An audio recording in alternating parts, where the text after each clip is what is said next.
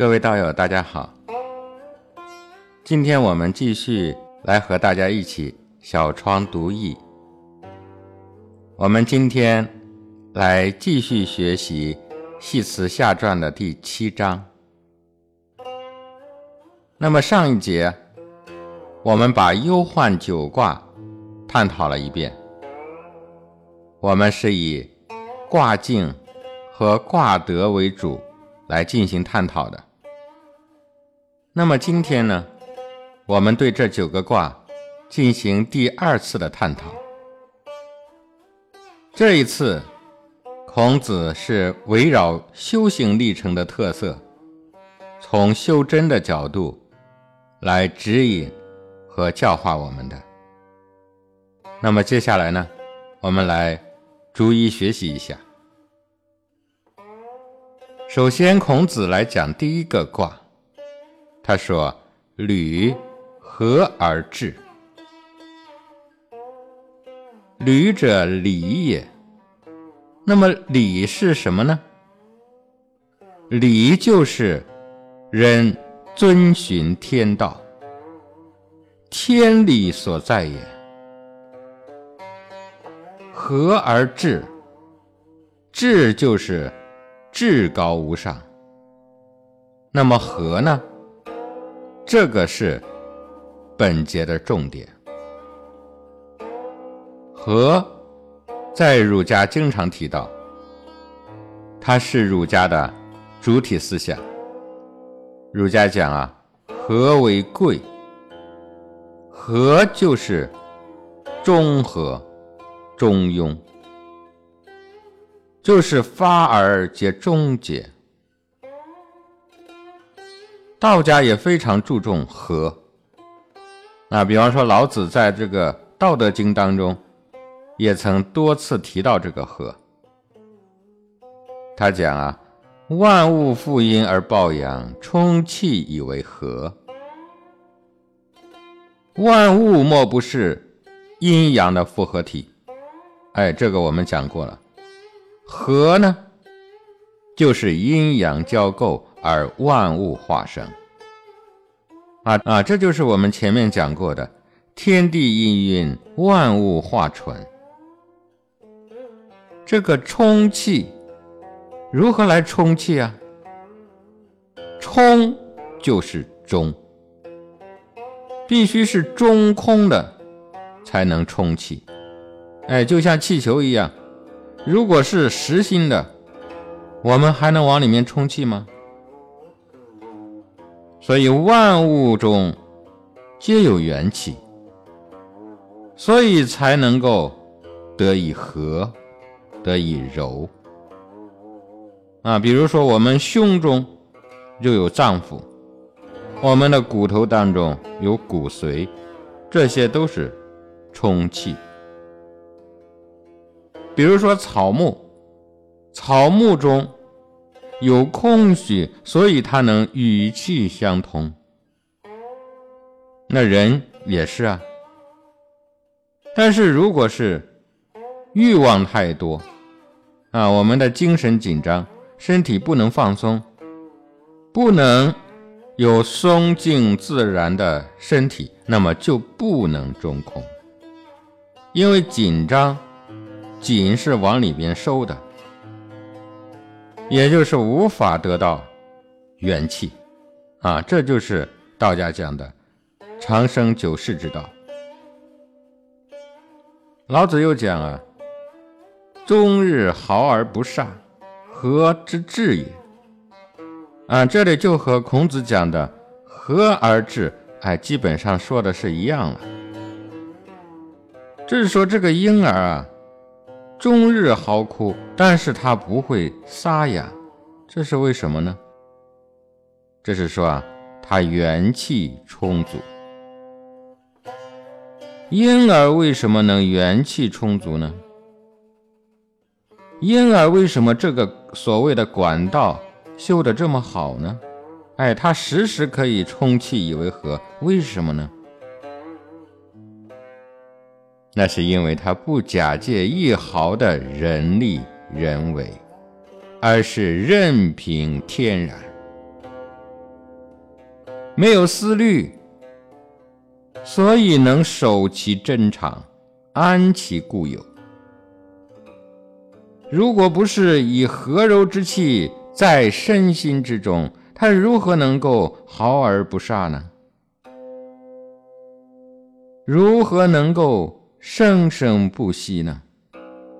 啊，庄子就形容这种状态啊，他讲：儿子动不知所为，行不知所知，身若槁木，心如死灰。祸亦不至，福亦不来。哎，这种境界厉害吧？但是随着婴儿渐渐长大，刚才描述的这种先天的纯真，我们叫天心，叫道心，慢慢的呢，就被后天的人心所乱，精神，所以从此而开始耗散。那怎么办呢？我们导引术上给大家讲过，导气令和，引体令柔。气和体柔怎么样？长生可求。所以您看，大家不要小看了这个导引术啊，它的功能非常的强大。所以老子又讲。知和曰常，常就是常规，就是规律，就是自然法则。然后讲知常曰明，您知道了这个自然的法则，就能够观天之道，知天之行，这就是明，就是明白了，明了了，明明得了。然后讲。一生曰祥，祥就是吉祥啊。这样来保身，来修真，来修炼，这就叫一生。一生，用我们俗话说，就是有益于生命。那用易经上的话来讲呢，就是生生不息。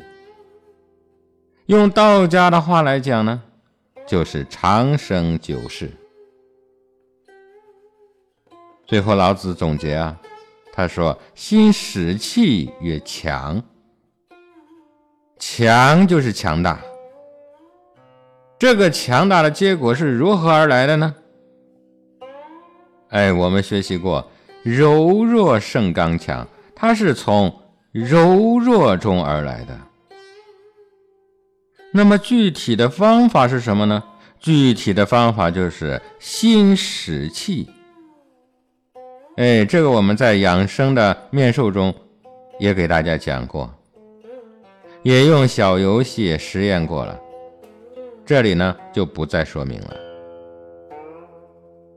这里只能给大家做个小结：履和而治，履就是理，就是法则，履就是行动，依理而行，这个就是。观天之道，知天之行。这个行讲的是什么？是做事情吗？不是，是修炼。因为这一次是从修行修炼的角度来阐述九卦的。修而不练，就是修而不行。行，在人道就是为善。就是亲民，那么在仙道，就是气，就是练气。然后目标是什么呢？是和而治。上面讲过了，长生久世之道。那么这里呢，就不再多讲了。悟者自得。那么我们继续看下一个卦。孔子讲谦，尊而光。啊，这是说，越是谦退，越是尊贵，越是有光辉。哎，很多人解释到这里，也就如此了。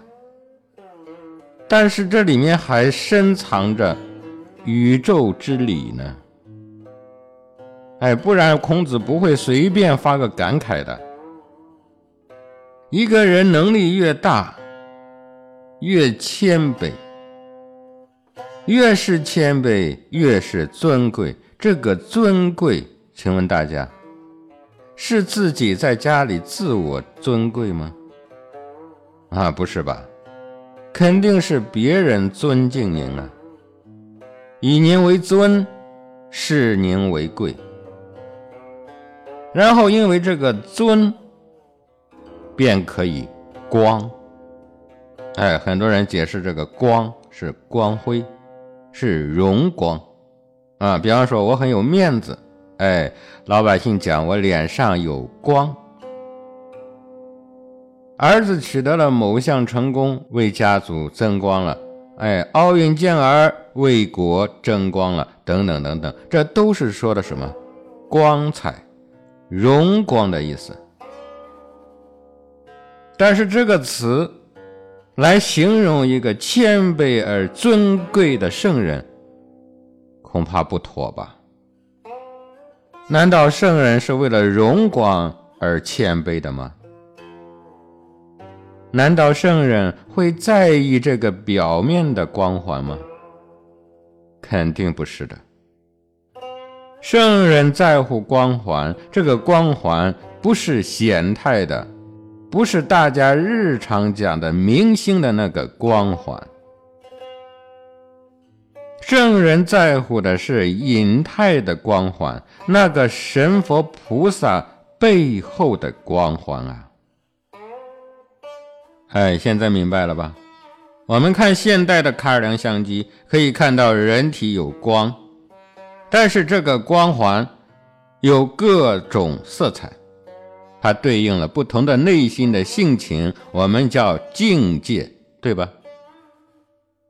而圣人君子呢，当然也有；神佛菩萨呢，也有；基督耶稣呢，也有。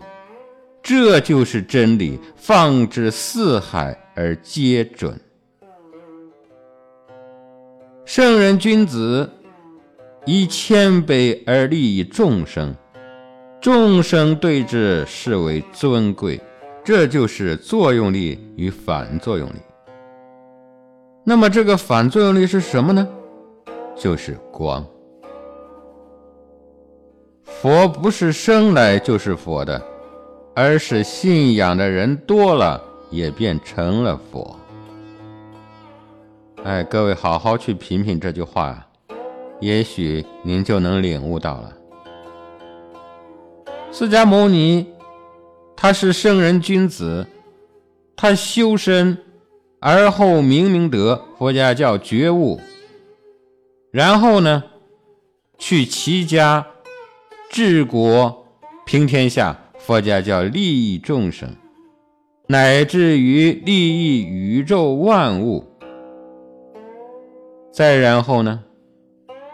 众生因此而受益，感激他，信仰他，学习他，效法他。于是乎，释迦牟尼便成为了我们心中的神，佛家叫佛。所以说啊，神佛都是人来做的。世界上本来没有神佛，受益的人多了。自然信仰的人就多了，也就有了神佛。大家想想，是这个道理吗？所以，《易经》也好，佛家也好，道家也好，他们都既是唯心的，但更是唯物的，一点迷信也没有。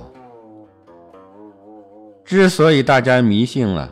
那不是神佛的错啊，那是您自己没有明明德，所以迷而信之，我们叫迷信，佛家称之为愚夫。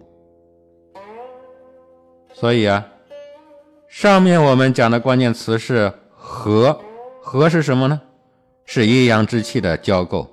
这里面我们又讲光，光是什么？是能量的彰显。圣人君子如此修行，能量越来越高，而光呢也越来越强。您看不到，哎，不代表它没有，越来越强，以至于能够光耀一方。圣人反之，又能够更好的去造福一方。哎，它形成了一个良性的循环，以此类推，那么圣人呢，也越来越光耀，直到光耀一国，光耀天下。这就是儒家讲的平天下，这就是佛家讲的普度众生，这就是道家讲的修己度人。哎，好的，这个卦啊我们就讲到这里。还是那句话呀。悟者自得。接下来，孔子讲：“父小而便于物。”父卦就是一阳出生，一阳就是生之基所在，它能够使万物生长。哎，老子讲：“道生之，得畜之；长之，育之；成之，熟之。”养之父之，生而不有，为而不恃，长而不宰，是谓玄德。这里孔子说他小，但可以化生万物。啊，比方说我们身体里的细胞小吧，但是细胞成就了我们的肉身啊。那么什么？将来成就我们的真身呢？什么来造就我们的这个性体系统呢？那么修行的历程就是从阴阳来复开始的，直到纯阳之体，这就是大成。变是什么呢？变就是分辨，就是分门别类。其实。就是造就了万事万物。哎，我们看太极图就可以知道了。一阳出生就是阳气最小的时候，但是没有小就没有大。所有的所谓的大都是从小里面而来的，这个就是自然之道。道家也非常崇尚这个富。道家认为这个复就是回归的意思。其实佛家也讲回归。佛家的开悟就是得到、找到真正的自己，找到真心本心，这个就叫回归如来藏。啊，道家更是如此啊，《道德经》中多次提到这个复字。啊，比方说，复归于婴儿，复归于朴，复归于无己等等。其实这些词啊，你串起来啊，放在修行上说的都是一回事就是本我。那个先天最纯真的我，没有被后天污染的那个我。啊，这个其实我们前面都给大家讲过。《道德经》是如何解释它的呢？那老子讲啊，致虚极，守静笃，万物并作，无以观复。服务云云，各复归其根。归根曰静，静曰复命，复命曰长，知长曰明，不知长，妄作凶。哎，这个讲过了吧？哎，好了，这个我们今天在这里就不谈了。孔子说：“小而便于物。”老子也讲过类似的话。老子讲：“常德乃足，富归于朴。朴散则为器，圣人用之则为官长。常德乃足，这就是儒家讲的止于至善。”啊，这个知天之道了，这个常德已经非常的充足了，这不就是止于至善吗？复归于朴，这就是回归到了真我。朴散则为气，这是说刚才孔子讲的小而变于物。哎，朴虽小，但可以生成万物，气就是气用。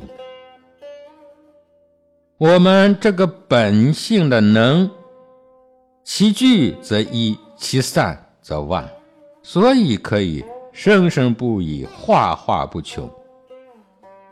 啊，您看看这个孙悟空。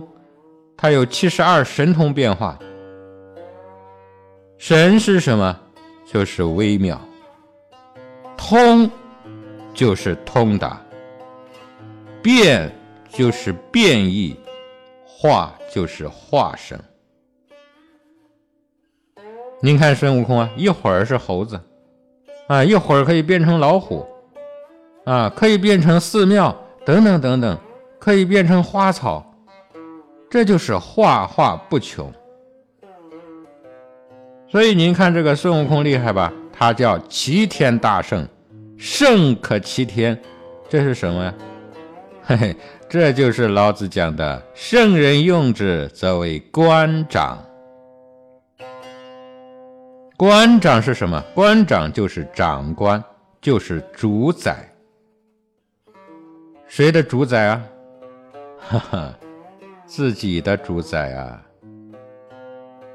人是随波逐流的，我们的一切都是命运使然，唯有修行，方可以有朝一日成为自己的主宰。哎，我讲这些，有人就会不满意了啊！难道我自己还管不了自己吗？是的。真的是管不了啊！哎，至少您现在不行。请问人能左右自己的死亡吗？人能左右自己所遇到的人事物吗？人能左右自己生在何方、死在何处吗？不行吧？人所谓的自由，其实是加引号的。等各位修行真的成就了，那才是真自由。庄子讲叫逍遥。哎，好的。那么我们再从另外一个角度来讲，这个变，还有一层意思，就是格物。除了我们上面讲到的，我们反观内视，修养性命之外，我们还要知道。至周乎万物而道济天下。这个小而变于物，还是说我们从微妙处、细微处来穷究理义，理通法随，这样才能变，变才能有法，有法才能够行，这就是格物致知的道理。啊，那么好了，我们继续来看下面的卦。孔子讲：“恒，杂而不厌。”在一切最杂乱的时候，自己不受影响，哎，不起厌恶之心，不中断，不放弃努力，这个就叫恒。最困苦的时候。也还是一样的继续下去，不改变初衷，那就一定会成功。所谓的杂，什么是杂？各位，您打坐的时候有发现吗？您的杂念是不是很多呢？这就是杂。一个微小的声音，啊，别人一个微小的动作，都能够搅动你的心海。难道还不算杂吗？很多同学问我说：“这个老师怎么来解决杂念的问题呢？”哈，这个问题我要来问您啊，您的杂是从何而来的呢？哦，原来啊，是从念而来的，我们叫杂念。那你的念又是从何而来的呢？哦，原来是由心而来的，我们叫金心。您的心如此的杂，又是何等的缘由呢？哦，原来是从欲而来的。您的欲这么多，洗了这些年了，还是没有洗干净。哎，不但没有洗干净，它还会再生。那么它从何而来呢？哦，原来这个欲呀，是从无名而来的。哎，所以啊，归根结底。你还是没有明明德，这个功夫没有修到。学习明德的时候你不刻苦，到现在出了杂念了，来找老师了。嚯！我告诉你啊，神佛菩萨都不可能控制你的杂念，难道老师可以吗？所以万事找到根源就好说了。不明明德。那还不去学习明明德啊？所以说，可怜之人啊，必有可恨之处。我们明白了之后，您要知道，万物皆备于我，万物都是有助于我的。不要心生厌烦，厌烦就是动心啊。对万物不欢喜。不讨厌，这就是复归于寂静。这就是老子讲的“载营破抱义，能无离乎？”不离，不就是孔子讲的恒吗？抱一，不就是孔子讲的杂而不厌吗？哎，这个老子不早就给我们讲过了吗？那老子讲。无暇其所居，无厌其所生。夫为不厌，是以不厌。无暇其所居，就是儒家讲的居天下之广居。那么是谁在居啊？是你的心啊！你的心不要那么狭隘了，能不能广大一点？能不能豁达一点？能不能淡然一点？无厌其所生，人心生厌倦，为什么呢？因为人有精神啊，精神空虚，喜好清净，饮食节制，欲望消除。请问哪里有什么欢喜与厌倦呢？夫为不厌，是以不厌。圣人君子啊，唯独不厌精神，喜心除垢，淡泊无欲。那么精神居之而不厌倦。您的这个精神老是跑啊，老百姓讲老是走神儿。今天让您静坐，你人坐在那里了，心不知道跑哪去了。你的心，你的这个精神，他为什么不愿意住在你那里呀？因为你的那个装心的那个房子啊，太脏了，太窄了，太多是非啊，太多仇恨啊。所以这就是横卦告诉我们的如何修行可以有恒，可以抱一而不离的道理。啊，那么好了，我们继续来看下一个卦。孔子讲：“损先难而后易。”这个损我们讲过，就是为道日损。损的是什么呢？损的是欲望，哎，我们都知道啊，改掉一个嗜好都很难，何况是我们经久的欲望呢？但是，一旦改掉了，那就是舒服的日子在后头，这就是先难而后易。老子讲难易相成，相成就是相互的成就，这说的就是阴阳相互转化的道理。没有难就没有易。我们现在很多的学生不踏实啊，啊，我为什么要这么说呢？因为很多人一入道就想着成就。一学习就想着面授，世间之事尚且没有这么容易，何况您的目标是得到，是觉悟呢？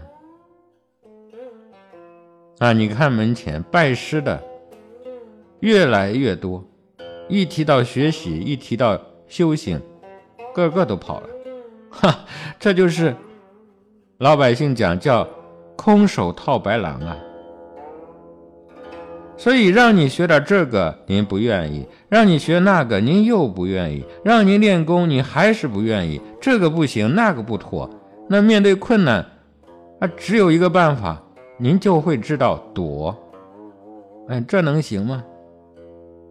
您修的是我的道吗？还是您自己的道啊？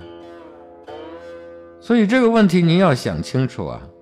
哈，您偷懒，您偷的是您自己的懒啊，损的是您自己的道啊。所以，我们知道这个道理，我们就应该树立一个信念啊。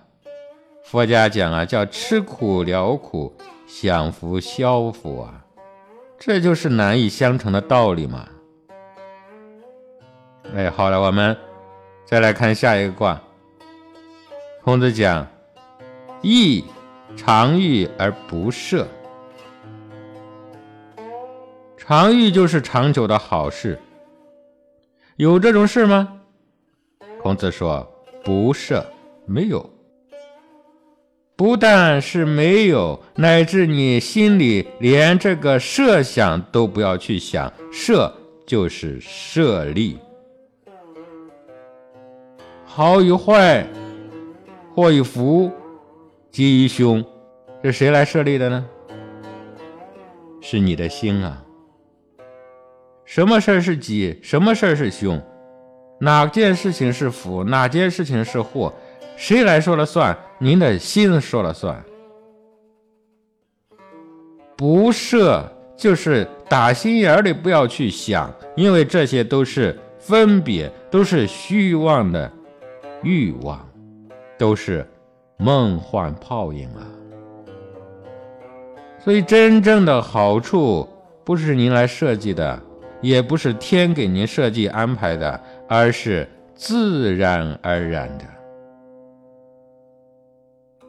我们打坐的时候老是想着静不下来，我们修行的时候天天想着啥时候能得到啊！哎，这真是有心栽花花不开，无心插柳。柳成荫啊！各位修道讲的是有心还是无心啊？哈，各位天天拿着这个有心有为去修道，虽然您也是兢兢业业，但是难成大道啊！道法自然，何须强为啊？好的，那么下面一个卦呢？孔子讲。困，穷而通。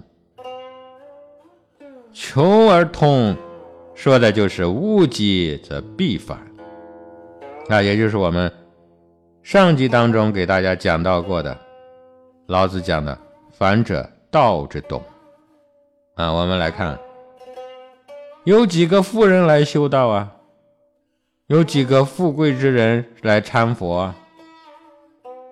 啊，这就是说啊，富贵不一定是好事啊。天道是平衡的，老天给了您人世间的显性的富贵，就不会给您修行的隐性的富贵了。所以，我们还是应该过平民百姓的生活啊，道在低处，不要因为我们生活环境而去怨天尤人。正是因为如此，我们更加要精进修行，从而呢改变自己的环境。环境从哪里来？从你的心里来。心可以转境啊。人如果是有了智慧，就可以取之不尽，用之不竭，这才是圣人之大宝啊。所以呢，这个卦说到这里，我觉得孟子讲的非常好。他说：“天将降大任于斯人也，必先苦其心志，劳其筋骨，饿其体肤，空乏其身，行拂乱其所为，所以动心忍性，增益其所不能。人恒过，然后能改。”困于心，恒于虑，而后作；毁于色，发于声，而后喻。啊，所以大家呢，回头好好的来参一参这几句话，想必这个困卦啊，您就可以明白了。好的，我们来看下一个卦。孔子讲：井居其所而迁。井就是范围，但是范围并不是死的啊，要晓得变通、变迁，那就是进步。我们之所以要在这里打井，而不在那里打井，是因为呢，这个地方从地理地脉的结构上来说，它是有水的。如果换一个地方打井，那就不一定能打出水来，所以井居其所。那人们生活要靠井而居，要定居在这里，要像井一样有定性。井卦首先体现的是居其所，这是提示我们要找准自己的位置。要定到这个位置上来，要居其所。但是为什么要迁呢？井居其所而迁，这并不是说井的位置要东挪西挪啊，而是说井的位置虽然是定在那儿不动的，但是井的内部源源不断的井水，它是活泼的。它是取之不尽，用之不竭，常有常新的。那么用井卦来比喻我们的精神，那么首先我们就要给自己的精神定位，并且要有定性、有定力，要八风吹不动。同时呢。我们精神的这个内容，它又是非常活泼的，不是僵化的一块儿，不能像一个池塘里的死水一般。哎，井水是活的，我们的精神也要像井水一样有源头活水来。我们的修行也是一样啊。您看修行人打坐，他坐在那里。是不动的，但是它并不是僵坐在那里就完了。这个看上去的不动，其实内部是大动。阴极而阳生，静极而生动。啊，我们的身心都定在一处，那么修行过的同学就能明白。这个时候，身体的气脉是涌动的，并且这个涌动它又不是乱动，它有它的规律啊。道家叫做运转周天。这个周天是你来运转的吗？不是的，这是自然律。这个气脉，这个周天一运转，我们的生命之源就在其中了。那么当然是取之不尽，用之不竭的。用的是我们自己的吗？哎，不是的，很多人用神通法术，最后把自己给用坏了。这是因为没有管道，没能接通天地能量的问题。您那滩水是死水，是有限的，所以我们自身的这个能量永远是有限的。但是天地的能量呢，它是无限的。这不跟井是一个道理吗？我们自身的能量级别也有限。但是呢，天地的能量层次是至高的。哎，其实景卦给我们来形容的，就是这层意思啊。啊，好了，我们来看下一个卦。孔子讲：“训，称而隐。称就是称谓啊，一个人。”一定要顺风而行，顺理而入。我们看巽卦在大象传上讲：“君子以生命行事。”您要生命啊，当然要出师有名才行啊。这个出师有名就是称，称而隐，这个看起来很矛盾。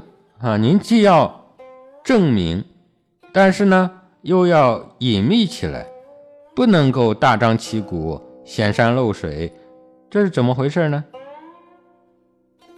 其实巽卦的特点体现的，就是一种顺风而入、随缘任运、不着痕迹的行为方式。巽为风，啊，大家看看。太阳出来了，您能看到；月亮出来了，您也能看到；风来了，您只能感受，您能看到风吗？啊，不能。这就是称而隐。虽然是出师有名，但是同时也不显山露水，能够隐藏其德行。所以我们常说啊，小隐隐于野。中隐隐于市，大隐隐于朝。他做事行令都是名正言顺，所以呢是顺风而行，顺势而为，丝毫没有出头鸟的感觉。一个人既能称名而行，又能隐藏其德，这是一种非常高明的境界。那，我们读史书会读到《隐士传》《高士传》啊等等。其实高士就是隐士，隐士就是高士。天天张扬自己是大师的，绝对不是大师。天天默默无闻、润物细无声的给你帮助的，才是真大师。训称而隐，就是把君子之德啊推崇备至。其实这就是我们道家讲的无为不争、功成而弗居的境界。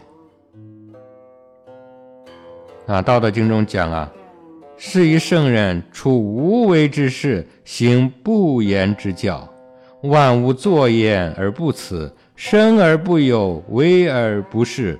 功成而弗居，夫为弗居，是以不去。啊，这就是巽卦的卦德对我们修行方面的教义。啊，您看这个道藏里面啊，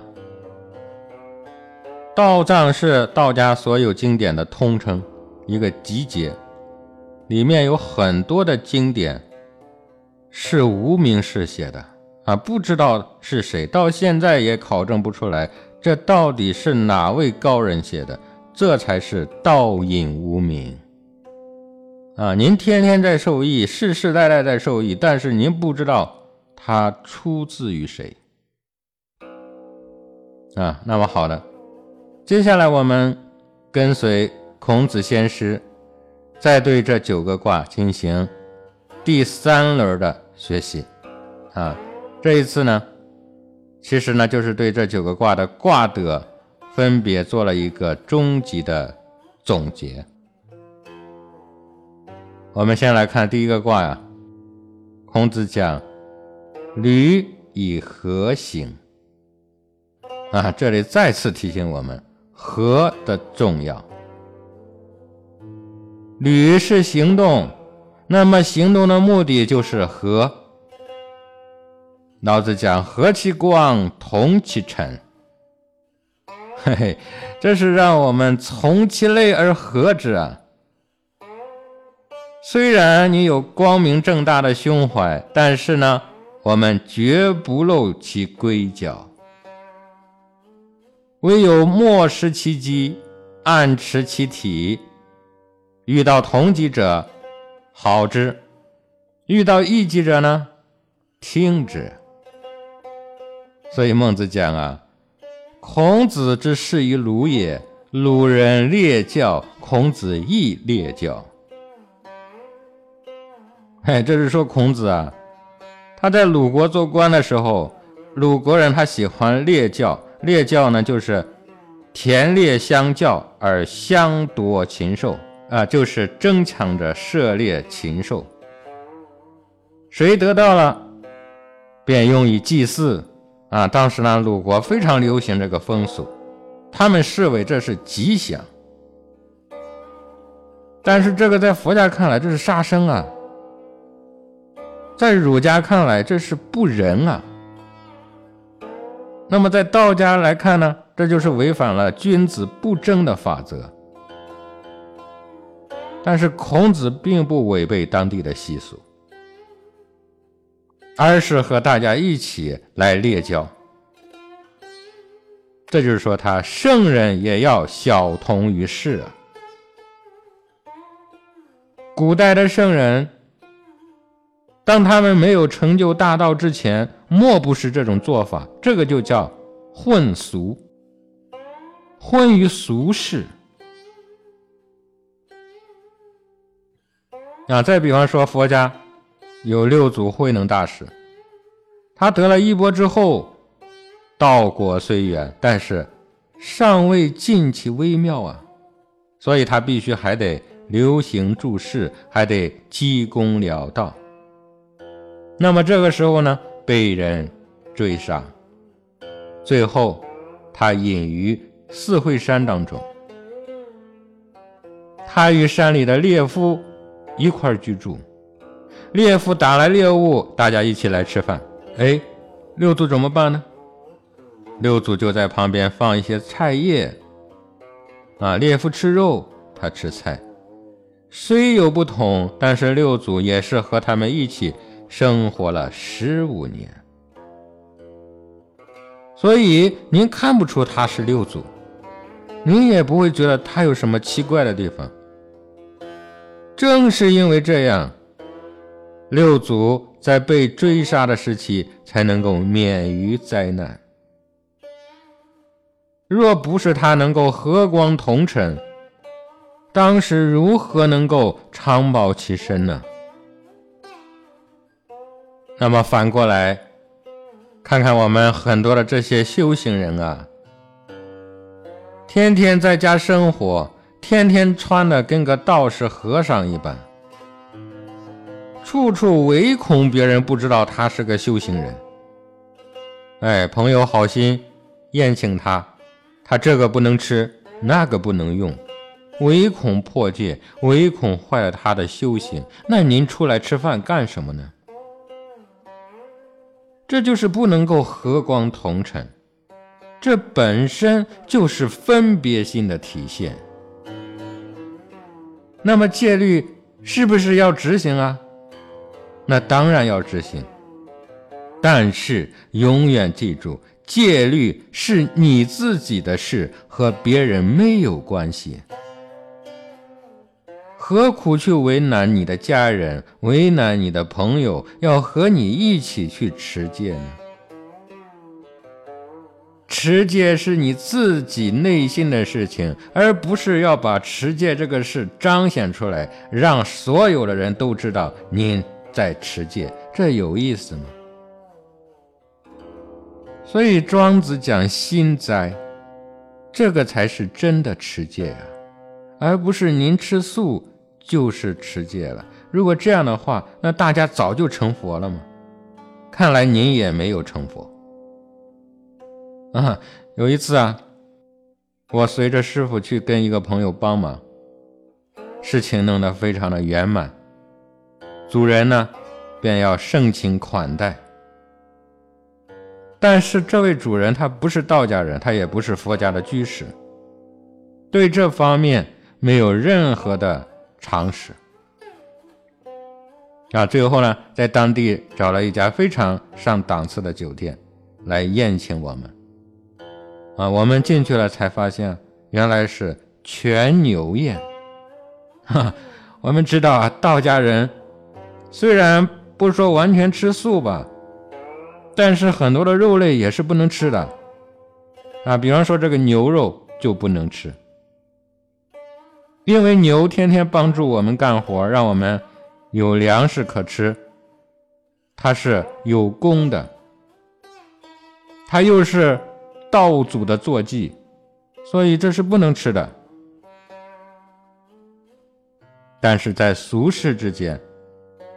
又不能违了朋友的这一片真心，所以师傅和我也就欣然接受了。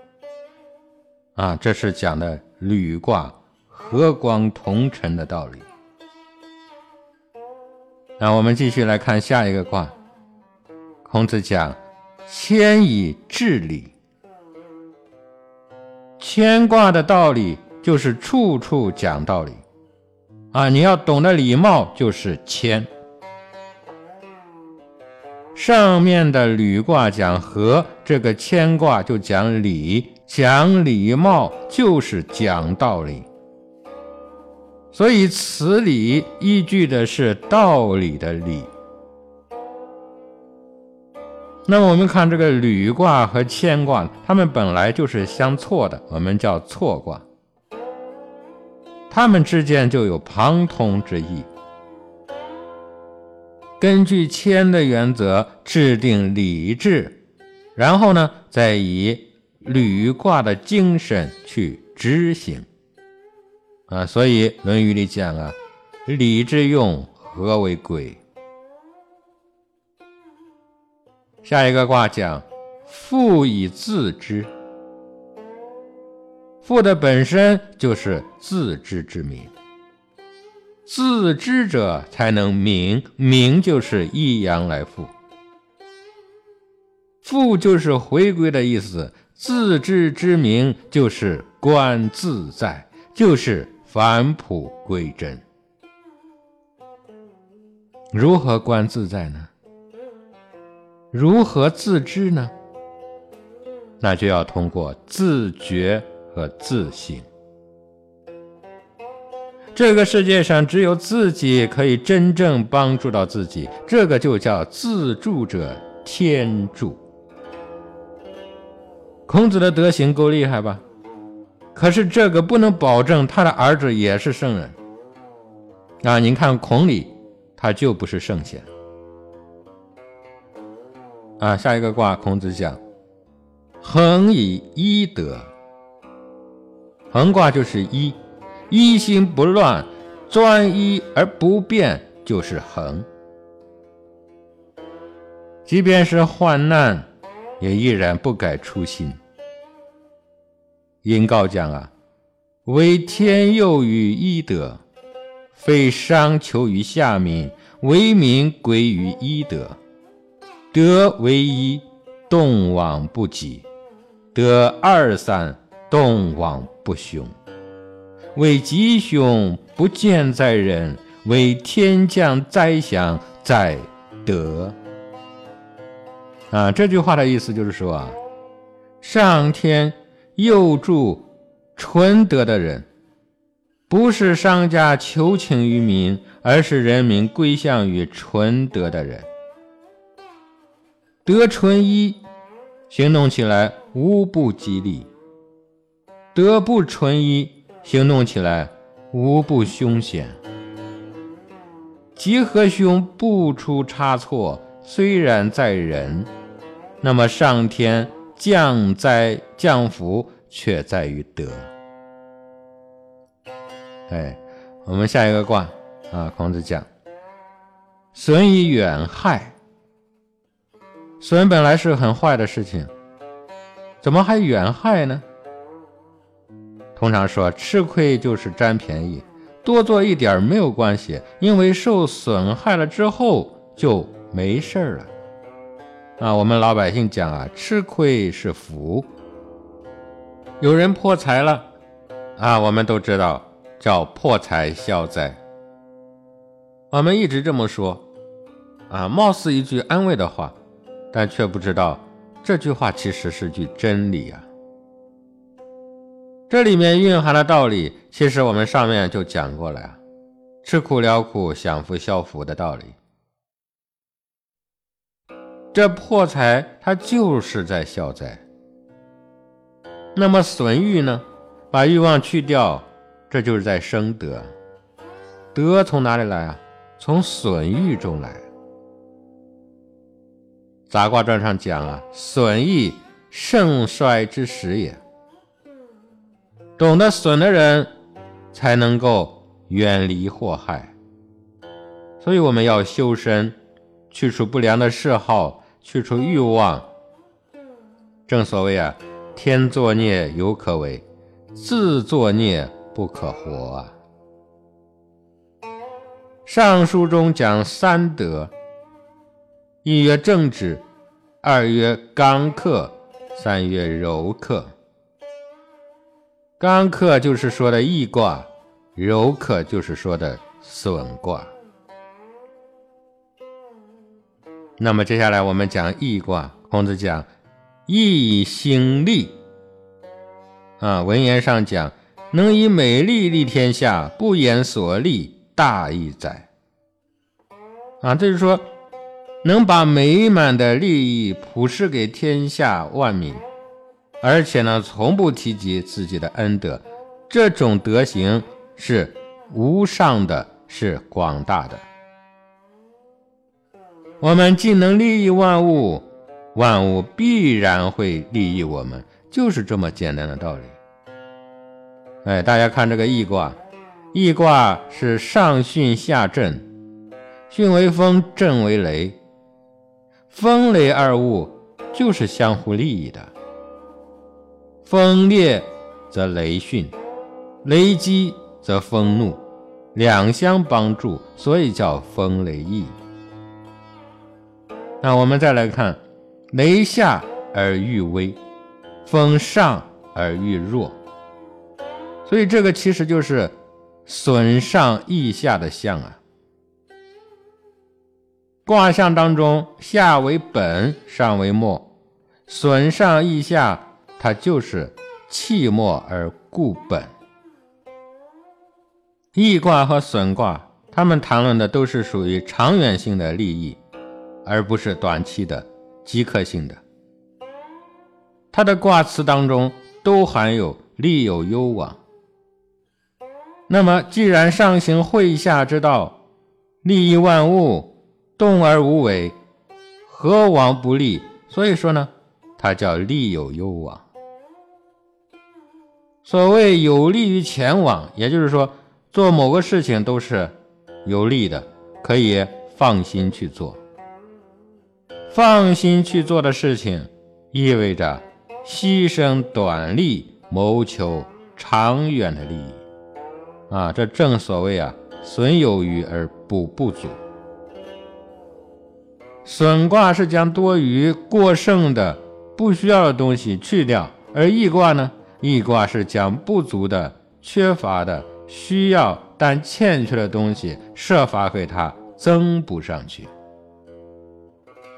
那另外一个方面呢，义的真谛就是多的去施于少的。丰富的去帮助贫乏的，丰富这两个字，它也包括了学识上、道德上、经验上的富裕啊，而不是光光指的是物质上的富裕，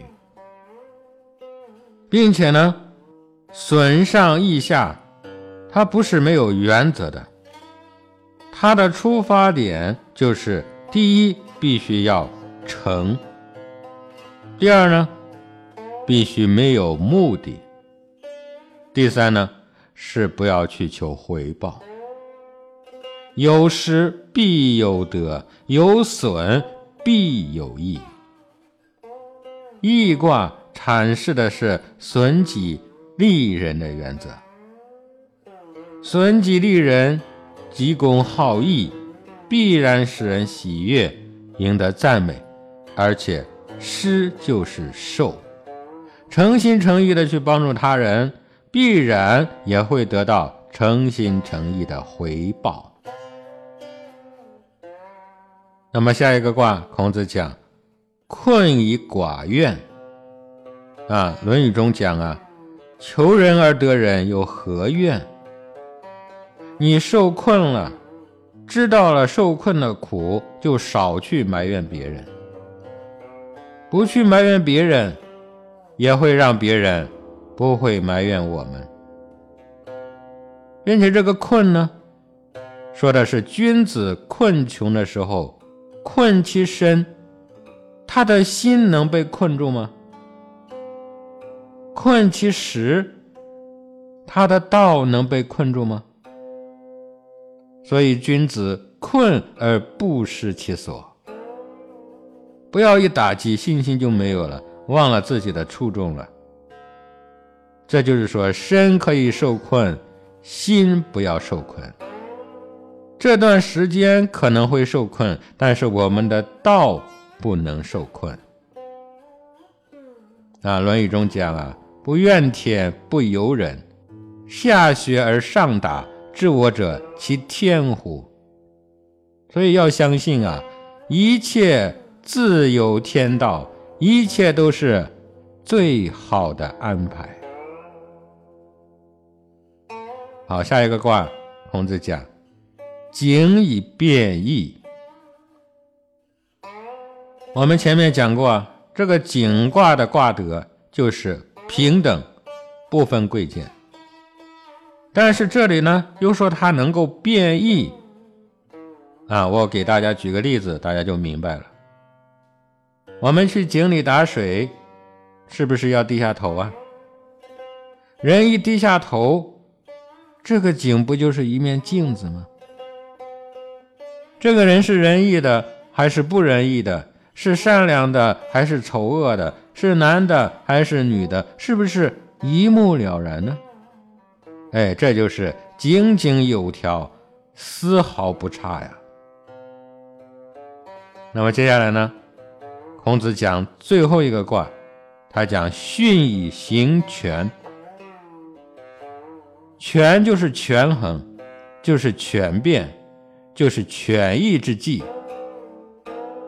为什么这么说呢？因为巽卦的卦德代表的是退让。啊，我们前面不是讲了吗？称而隐，这个退让是在某一种场合、某一种条件下暂时的避让，是权宜之计，而非遇到什么事情都来逃避。